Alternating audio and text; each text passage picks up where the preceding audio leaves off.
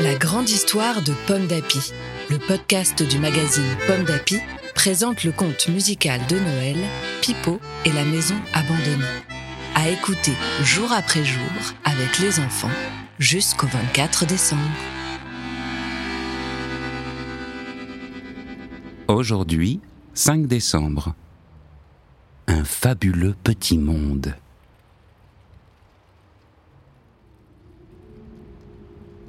Aujourd'hui, Pipo pense à son pays.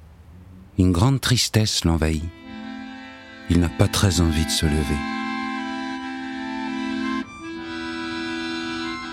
Mais la maisonnette ne l'entend pas ainsi. Un volet s'ouvre en grand poussant Pipo à quitter son lit. Pipo sort alors lentement les trésors récoltés au marché.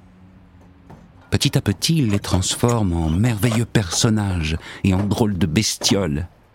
Une pomme de pin devient un lapin. Un bout de paillasson, un hérisson.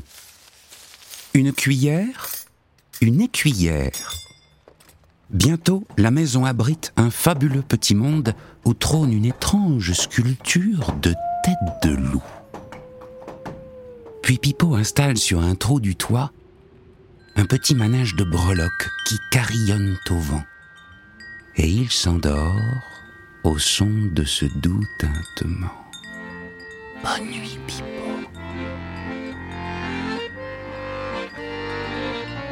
Merci d'avoir écouté cet épisode de Pipo et la maison abandonnée. Ce conte musical du magazine Pomme d'Api a été écrit par Marine Gérald, Marie-Pascale Nicolas Cocagne et Marianne Olivier. Mis en musique par Vincent Carenzi et lu par Pierre-François Garel. Rendez-vous demain pour la suite.